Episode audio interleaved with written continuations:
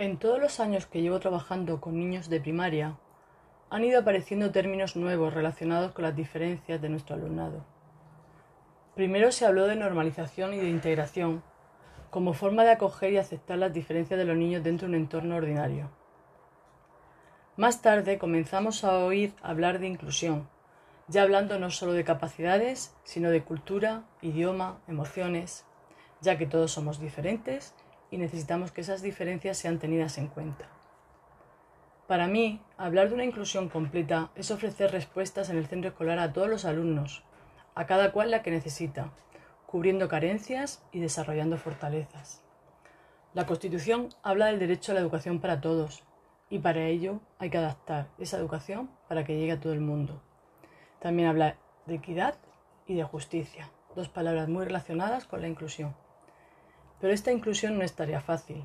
El día a día en el aula es complicado y tendemos a generalizar, a dar lo mismo a todos sin mirar las diferencias que presentan. La mayoría de las veces para economizar tiempo y esfuerzo. Para mí es importante mejorar mi práctica educativa en este aspecto, porque quiero aportar mi granito de arena para que mis alumnos tengan una formación integral que les haga la vida más fácil. Además de mejorar personalmente, es importante para mi centro por el tipo de alumnado que acogemos, nada homogéneo, muy diverso. Niños que llegan a un país diferente y que necesitan sentirse escuchados y queridos.